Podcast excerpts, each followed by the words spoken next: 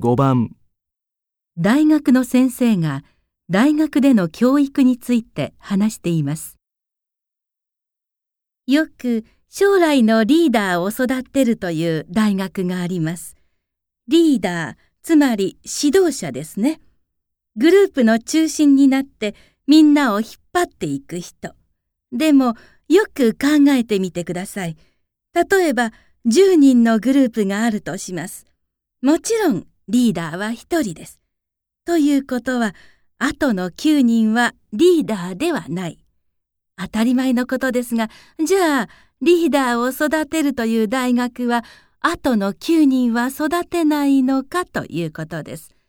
その大学の卒業生全員がリーダーになれるのかというと、そんなわけがないのです。だから、大学で必要なのは、リーダーになる人を育てることではない。